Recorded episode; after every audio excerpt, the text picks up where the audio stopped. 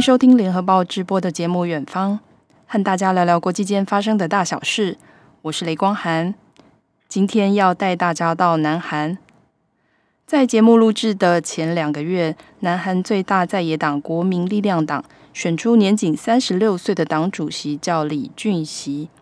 我看了一些资料，说他在学的时候是学霸，然后哈佛毕业以后又成为年轻有为的创业家，很关心公益。但是他没有公职的经验，很好奇为什么韩国人会选择这个年轻人出来当党主席，所以邀请到台湾智库副执行长，对韩国问题深入了解的董思琪董老师来带我们了解一下。董老师好，主持人好，还有各位线上听众朋友们，大家好。呃，我刚才。嗯，只有简单说了一些李俊熙的经历，那想请老师再多介绍一下这个人，还有他到底是怎么和政治结缘的呢？好的，那呃，这个李俊熙呃，现在已经变成了韩国一个蛮特殊的现象，就是青年世代，然后开始对于政治上有实质的影响力。那很有趣的是，嗯、现在不只是这个呃最大的。这个反对党啊，那连这个执政党啊，那最近近期呢，也推出了一位啊年仅二十六岁的这个青瓦台的这个青年代表哈。那所以现在各个阵营呢，韩国的各个阵营开始想要主攻所谓的青年世代。那这个青年世代呢，啊，我们稍晚可能会提到，就是所谓的 MZ 世代啊，就是千禧年加 Z 世代的这个世代。那他们啊，大家都知道说，他们就是呃非常熟悉用网络。然后非常习惯用社群软体，然后呃非常呢这个善于呢在呃用这一个影音的方式来对自己来做行销，然后也同时来这个影响和关心他们所希望关心的事情啊。那所以这个李俊熙的这个出现呢，事实上呃是代表了这个韩国的某一个世代的一个呃有点算是觉醒崛起，或者是说更积极的参与这个政治事务啊。那过去，呃，在韩国这个比较保守的国家里面呢，这个政治的事物呢，虽然青年人是主力哦，但是呢，呃，这个长辈的这个影响力还是比较大。那我们也看到说，那在过去呢，呃，韩国的这个呃保守派、保守阵营，也就是现在的在野党这个部分呢，因为呢，历经了这个李明博和朴槿惠的时代之后呢，后来呢，呃，朴槿惠呃，因为这一个。呃，这个闺蜜门事件下来，然后李明博其实也呃因为这个贪腐的事件入狱，那所以呢，对于这个保守派势力有非常大的打击。那在这样的状况之下呢，嗯、这个李俊熙呢，他就出来，然后就代表一个年轻人的心声，然后开始批判了过去的这个保守派。那他事实上在最早的时候，曾经呃以这个朴朴槿惠的的这一个呃，算有点像是他青年军的朴槿惠青年军的领袖出现来挺这个朴槿惠，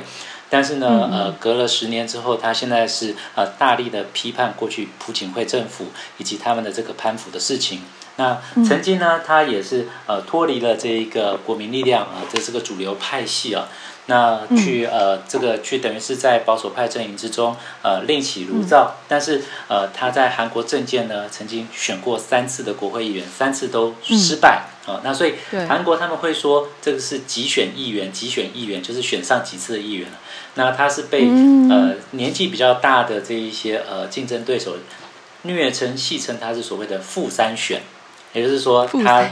对，负三选就是连续三次啊、嗯、，minus 啊，负的负数的啊。那所以说，呃，他在这一个呃呃整个保守派的阵营，因为朴槿惠的事件，呃，大幅的声望下降。那同时又在党的分裂的状况之下，保守派势力分成了两三个不同的派别。那整个势力就往下的同时，那刚好在一波。这一个呃，文在寅总统在执政的第四年、第三年、第四年的时候，呃，他的经济的表现可能不是那么的受到满意，那当然也是受到了这一个疫情的影响。然后还有在他的不动产的不动产的政策，呃，不受年轻人的欢迎。那还有另外一个是。他过去呢，在这一个任用他的亲信的时候，曾经呃出现了包括了像曹国啊的这样的一个、嗯、呃有一些负面的新闻，负面的新闻啊，嗯、用人的呃负面的新闻，他们的法务部长官哈。那所以在这几个脉络之下呢，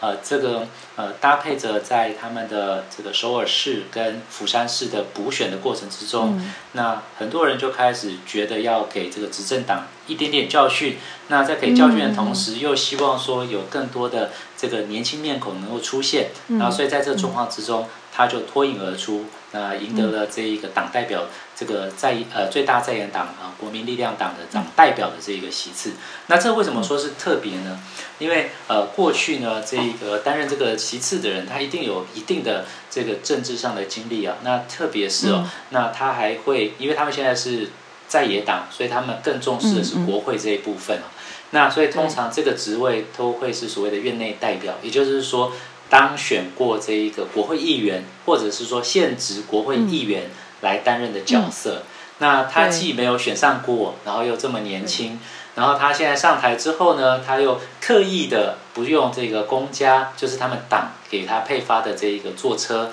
而是用这个、哦、呃搭地铁加上骑脚踏车的方式，嗯、那希望让人家觉得说这是一个新时代比较清新的气象，嗯、比较清新，那同对是，而且他很重要一点是很积极的发声发言，那所以针对中国啊。嗯可能我们待会也可能会谈到一下，那他也呃提出了一些他的这个看法啊，就是呼应的这个另外一位呃这个比较有力的这一个呃总统候选人的看法。刚才老师有提到那个其他参选的长辈们哦，有说他三次出来选国会议员都失败经历，当做是一个弱点在打。那为什么比起这些，比如说五届资深议员的党员会更支持李俊熙呢？他其实哦，李俊熙他虽败哦，但是是虽败犹荣啊，因为他挑战的是这个呃首尔市的卢原区哦。那首尔市其实呃这个作为一个首都圈哦，那是知识呃分子比较高，呃这个精英比较聚集的一个地方啊。那呃其实是比较倾向这个年轻的，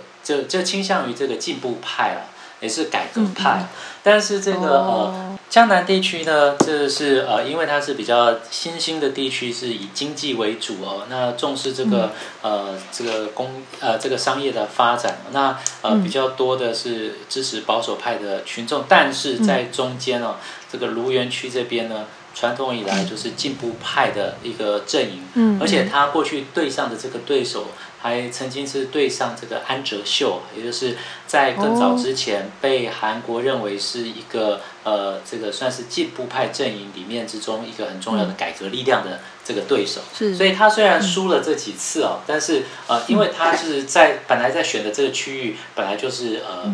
保守派比较难选的区域，所以也是获得了，有点像是艰困选区就对所以也是获得了某种程度的被尊重。那当然了，没选上就是没有选上。那没选上，理论上应该是没有什么太多的这个政治势力。可是，呃，因为他本身啊的这个特质，他其实在这一个呃哈佛大学毕业之后，他就靠开发这个跟学习教育有关的 APP 软体，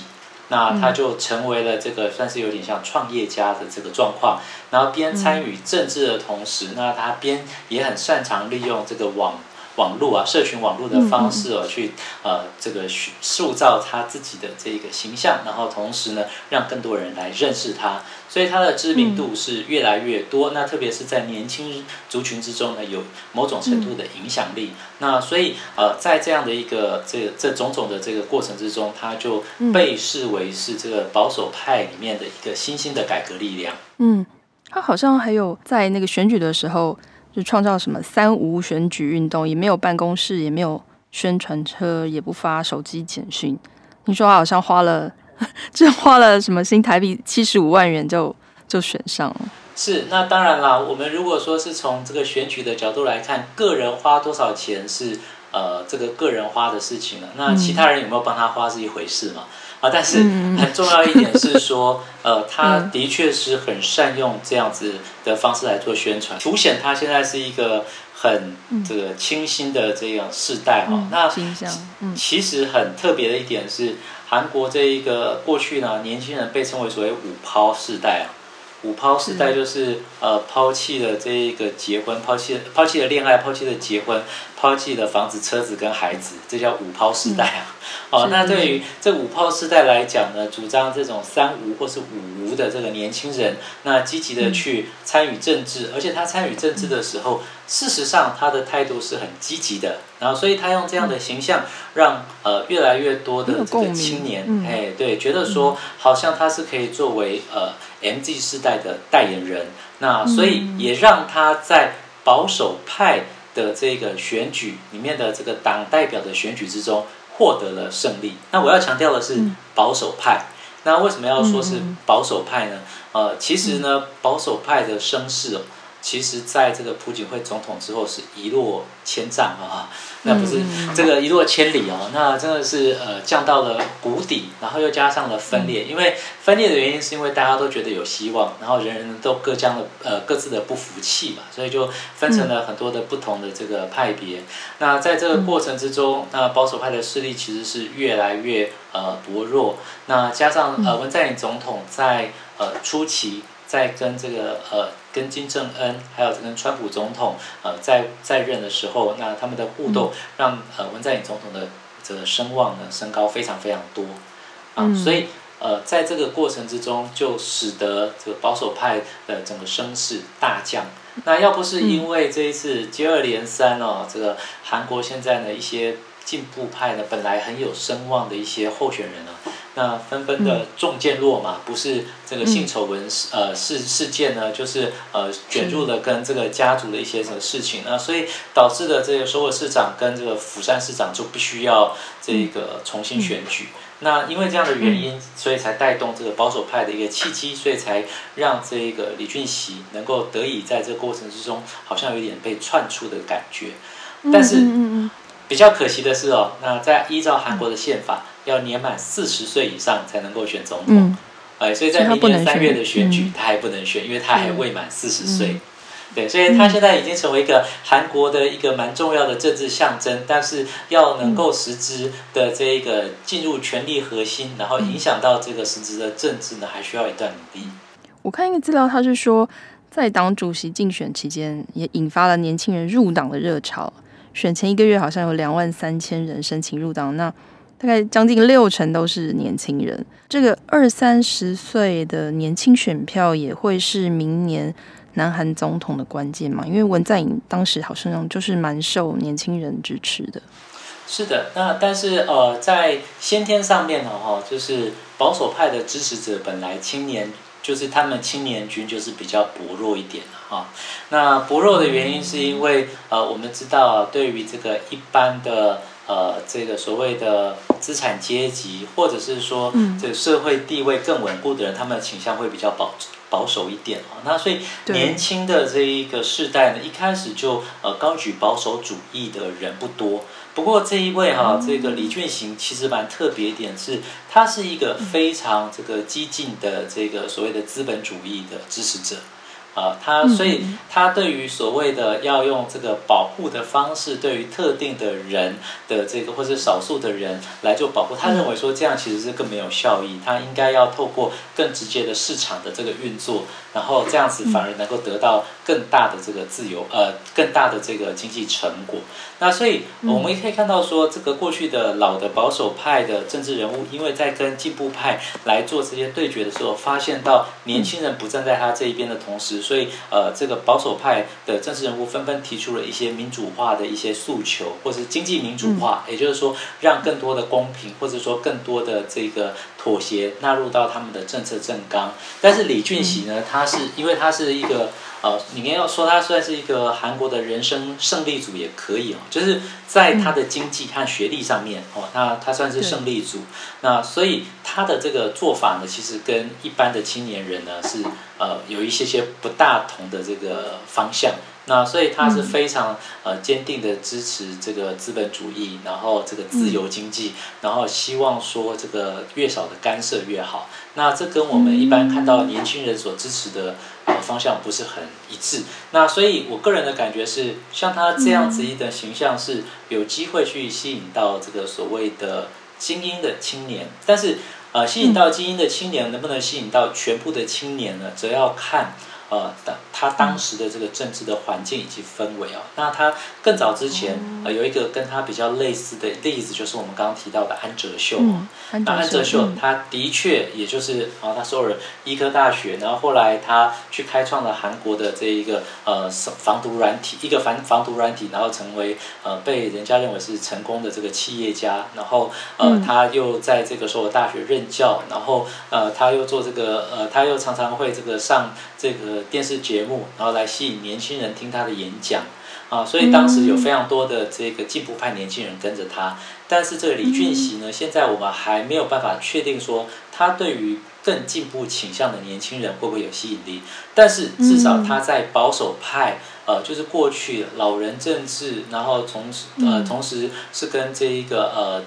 韩文的话叫做政经呃玉镯，也就是这个呃政治跟经济呢密着不能分开哈、哦。那的状况之下呢，嗯、大家会觉得他是靠自己，然后不靠别人，嗯、而且是靠自己的努力，头脑清新，而且形象很不错，然后出来，嗯、所以被认为是现在呃这个所谓呃执政呃在野党最大在野党的一个政治的希望。所以看起来就是从安哲秀到现在李俊熙，好像都是显示了韩国的年轻世代比较期待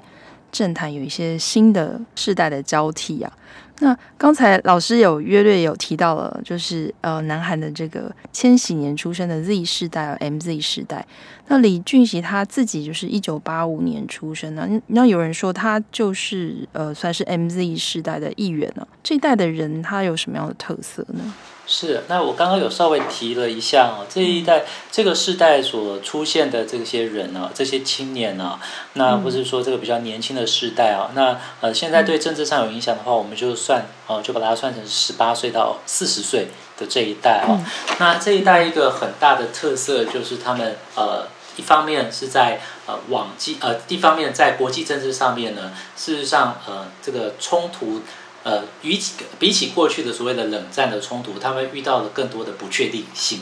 好，那这不确定性的话，包括了是呃每隔几年就出现一次的金融海啸，然后还有包括是每隔一阵子就出现的这个病毒或者是说疫情的袭击，然后还有极端的气候，然后还有这个能源的议题哈。那所以这是一个呃极度不确定，但是又极度。呃，算是一个幸福的时代哈。那幸福的原因是因为这个世代的经济的成长呢，已经到了一定的水准，特别是在韩国。那特别呢是这个网际网络的应用，呃，这个数位的转型在韩国都算蛮成功了。那我们知道韩国它是一个呃跟台湾少数完成了所谓的呃蛮民经济改革跟民主改革同时达到的一个很好状况。也就是说，在呃从威权转到民主的过程。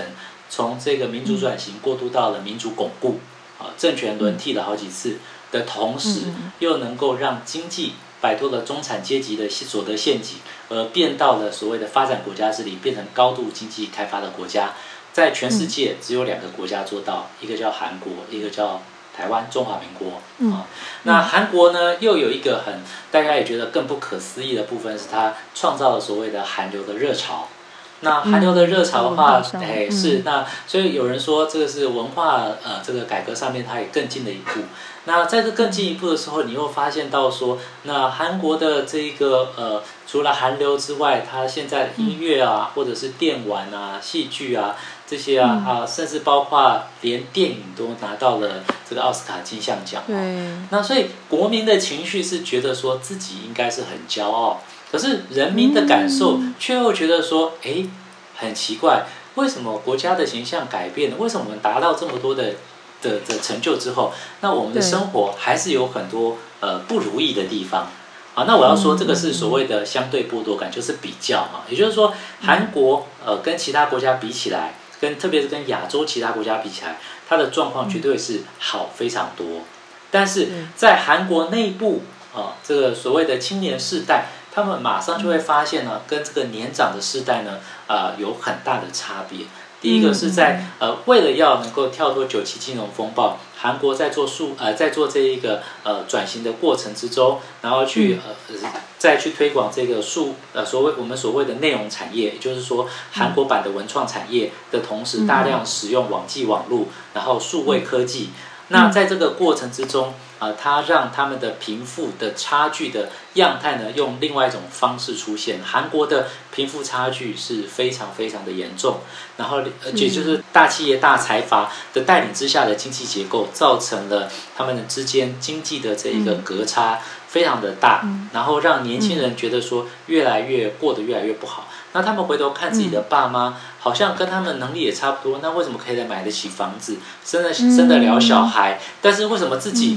还是得要呃靠这个呃所谓的学贷啊才能够读大学？那为什么到了这个公司之后没有办法做正正常的工作？你要用契约的方式当契约员工？那在这样相较的比较之下呢，韩国就出现了很多，例如像是地狱地狱朝鲜，或者是说呃这个土汤匙。哦，就有人含着金汤匙、银汤匙，但是我是含着土汤匙、土做的汤匙出生的这样的不平的感觉哈。所以 MZ 世代呢，一方面呢，他们自己对外觉得说韩国好像崛起了，但是呃，看到自己在国国内的时候呢，又看到说呃自己的这个状况跟呃年长者比起来呢，好像是更加的差。那为什么会有这样的状况呢？那当然就是要归咎就是政府做的不对。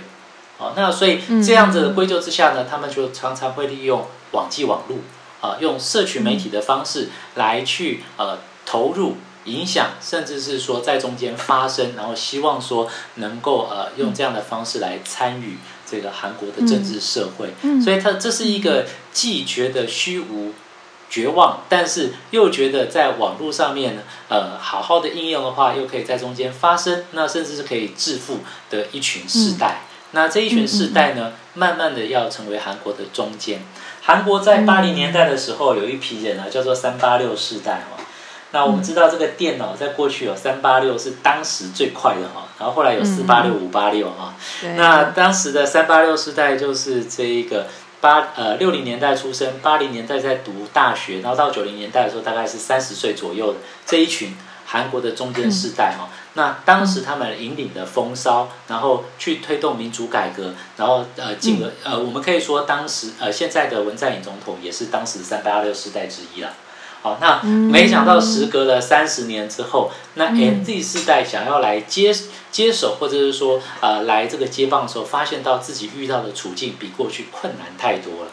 那因为有这样子的相对的这个隔差，有这样的呃差距，所以让 MZ 世代呢，呃，他们也是急于希望说，能不能有人来代表他们来发声。那所以李俊熙呢，现在一个好像是有点成功。那事实上，呃，他是不是真的成功呢？我觉得还有待观察，因为他哎对，因为他的确是选上了这个党主席，但是呃，当这个党。就是越来越薄弱，势力越来越薄弱的时候，那当这个党是谁来当党主席都没有什么太大影响的时候，那这个党主席还没有意义哦。那所以我们是反过来看说，在韩国的政治格局里面呢，现在的这一个执政党，它是呃这个行政跟立法全部都是掌握在手中，在国会里面有百分之六十的席次就是泛进步派的阵营，然后总统又大权在握。但是人民为什么会开始觉得想要呃不满呢？就是因为你这个行政立法全部掌握在手中，你都掌握在手中之后，既然都没有办法呃达到你当初给我们呃提出的改革的诉求，嗯，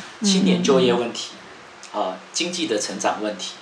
哦，这都没有办法解决。那所以也就是在这个过程之中，李俊熙现象才会这么的受到一般人的注目。那李俊熙他领导国民力量党之后，应该也过两个月嘛？他有和过去什么不一样的策略吗？那事实上，呃，他当然是先从个人做起啦，啊，就是说他也延续当时的竞选的三无啊，然后变成五无嘛。嗯、然后另外一点是说，那他也是很呃积极的去这个支持，例如像是说呃这个一些他们这个呃政党的主要人物啊。那例如像我刚刚有讲到，就是说他也有发声，说说对于中国的这个事情有提出一些看法，就是他声援哦，就是韩国一个现在蛮重要的这个反对派的总统候选人的这个人选之一哦，前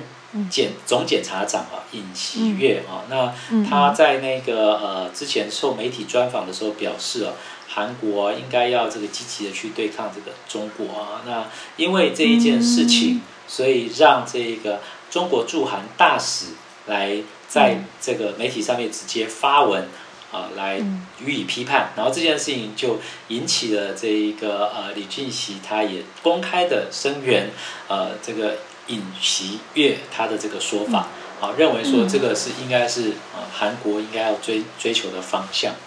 那所以我们现在还没有办法看到说他能够有什么很大突出的表现哦，但是他最早投入这一个呃呃这个韩国政治的时候，就是帮朴槿惠，而当时就是帮朴槿惠所谓的这个特别对策委员会，也就是说呃当时的反当时的反对派哦，当时在竞选过程之中啊、呃，因为输了这一个呃国会选举，所以呃。主持呃组成了这样子的一个对策委员会，那对策委员会里面邀请了这个青年的代表，就是他来参与，而他也的确用一些网际网络的方式，然后让朴槿惠的这个形象改变。那其实朴槿惠当初他所继承的是一个呃保守派的政权。哦，当初呢，这个政党的颜色是用所谓的蓝色，哦，也就是说，我们常常过去在讲所谓自由民主国家里面哦，这个青天，这个蓝色是代表自由。那我们在很多的国家，呃，在很多国家里面，绿色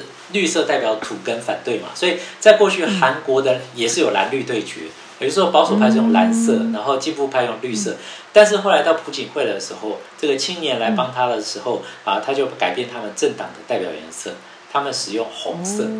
啊，用红色，但是红色过去在韩国是禁忌的颜色，因为韩红色的话是代表是共产党的颜色，赤色嘛。但是他大胆的用红色来代表这个朴槿惠总统，那同时呢，呃，改变这个朴槿惠总统过去这个保守派的形象，好像是要变得比较呃，跟这个大众要站在一起。那所以说，他当时就用这样的方式改变了保守派的一些氛围。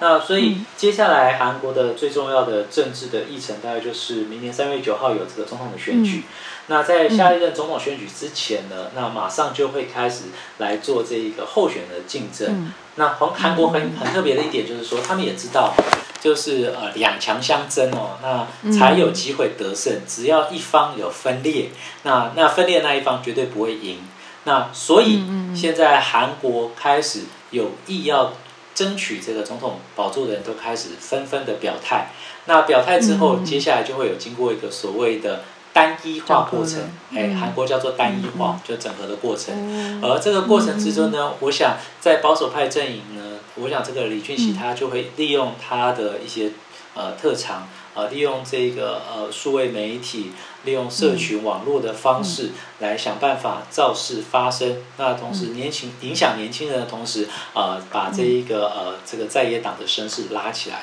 那我想这是他接下来可能会去做的事情。因为我看尹锡悦最近也加入了国民力量党，刚加入，对。对，刚刚加入，那也是因为李俊熙他呃声援他也有影响吗？尹锡悦是怎么什么样的考虑？那他其实是这个呃，算是。呃，算是一个在保守派里面一个很鲜明的形象了，因为总我们知道啊，这个检察官啊，检察总长啊，那其实他的长官其实是法务部部长了，哈，那啊，因为一个是事务官，一个是这一个，一个是政务官，一个是事务官出生之后被选任的哈，那所以这一个呃，在法务部里面呢，之前因为曹国算是呃文在寅总统非常重要的亲信啊。但是曹国呃这一位前法务部长官，他只做了三十五天，然后当时是在这一个一开始是在文在寅总统强行任命，也就是说他不管国会要不要同意了，反正我就是任命，然后用行政命令的方式让他通过之后，结果三十五天之内，因为他的孩子过去在就读大学的时候是用不正当的方式加入呃就是加分，然后后来获得了一些这一个额外的。这一个呃算是条件，然后才能够进到好大学，嗯、所以他三十五天呃，因为被抖出这件事情来，就这个匆匆的下马。下马之后呢，换一个叫邱美爱，她其实是国会议员，然后被呃这个文在寅所任命的。但是她被任命之后呢，她就要开始要去推动一些这个检察的改革的方案、嗯、法案的时候，嗯、那当时的总检察长啊尹锡悦，他就认为说这个方向还有这个步骤是不对的，呃，基于这个呃。维维护这个检察权独立呢，他不能用这样的方式来、呃通过，所以他很。对，他很积极的出来，所以他就变成了一个反对现在当权派的英雄的形象。嗯、那所以他的这个呃，加上他也是算呃年轻啊，清新啊，那过去没有什么政治的包袱，所以就呃被视为是这一个可以挑战呃在野党可以挑战总统大位的一个非常有益有利的人选。嗯，比如说在台湾哦，总统选举啊，执政党候选人通常比较有优势。那在南韩也是这样子吗？那韩国的特特色是跟我们有点不大一样哦，就是、嗯、呃，韩国他们是五年一任，然后连选不能连任哈，所以、嗯、他只能任一次啊，嗯、所以我们叫做五年单哎五年单任制。嗯、那韩国历一届的总统都想要去推改革，因为后来都发现啊，嗯、这个五年一任制的结果就是你马上就会变成跛脚鸭。也就是说，你在政，因为韩国总统呢，一旦选上之后，他就是必须要声明自己要离开政党哈，然后他就要离开政党啊，那政党他不能兼任党主席啊哈，这个就是那这个政党他就就会开始去找另外一个人来当他的党代表嘛，那。作为这个行呃，这个党代表通常都是跟立立呃，就跟国会跟立法这边有关的嘛。嗯、那国会这边立法跟行政这个部分呢，这个立法的部分呢，很难去同意自己只是行政的橡皮图章。但是行政又很积极想要去推动事务的时候，行政就会用一些行政命令的方法，因为韩国是呃很单纯的总统制啊，就是很强的总统制啊。那所以总统他可以做的事情很多，那往往就会跟立法机构杠上。那所以往往会造成一件事情啊，就是到了这一个呃执政末期的时候，呃这一个府院的关系是很不好的。呃，即便你是完全执政，好，或者是说你这个。执政党是这个国会多数政党，但是呃，在这个状况之下，国会的这个多数党，它的利益跟总统利益可能是很不一样的。然后更特别的是，下一任想要选举总统的人，他很有可能呢，他必须要找出跟现任总统不同的地方。那一方面，他要有一点这个反对，你不能是完全的这个接棒啊。你完全接棒只有一种可能性，就是说。你根本就是在政治上面，你只能继承他的意志，然后你没有个人可以突出的部分。但是韩国的这个选举哦，我们已经看到啊，他在这民主化之后啊，呈现一个很周期性的这一个政党轮替的状况。大概大概就是保守派执政的呃两任，然后就换进步派两任，然后换保守派两任。那现在进步派完成了一任，而现在大家也认为进步派有可能再接续一任，只是在要。进行竞选的过程之中，你跟现任的总统太靠近，不见得对于你的选举是完全有利的。啊，那所以说到最后的结果就是说，啊，是是不是执政更有优势呢？其实难说哦，因为执政很有可能会变成包袱，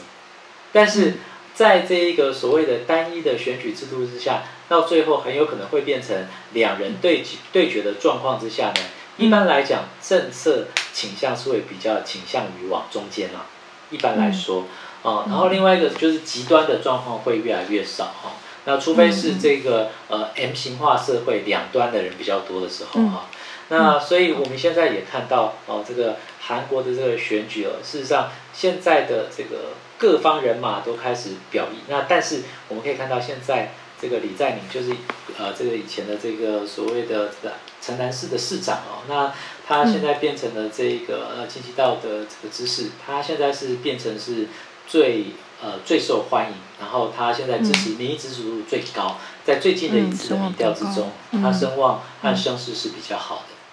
嗯，朝鲜日报报道，从今年一月以来七个月的时间，和南韩总统大选相关的民调已经有两百份。七月份的前三个礼拜，平均一天就有一点八份民调，是五年前的三倍。可见这届总统大选真的非常的热。但是呢，从现在黑函满天飞，还有不断爆出的一些丑闻看起来，这次会不会有政权交替都很难说。可能一个爆炸性的新闻就会让情势逆转，也不一定。那今天非常谢谢董思琪老师和我们分析南韩的政党和选举文化，也希望有机会再邀您来节目谈谈南韩的其他面向。我听说老师对南韩的电影和电视剧也非常熟悉，谢谢谢谢董老师，谢谢谢谢大家，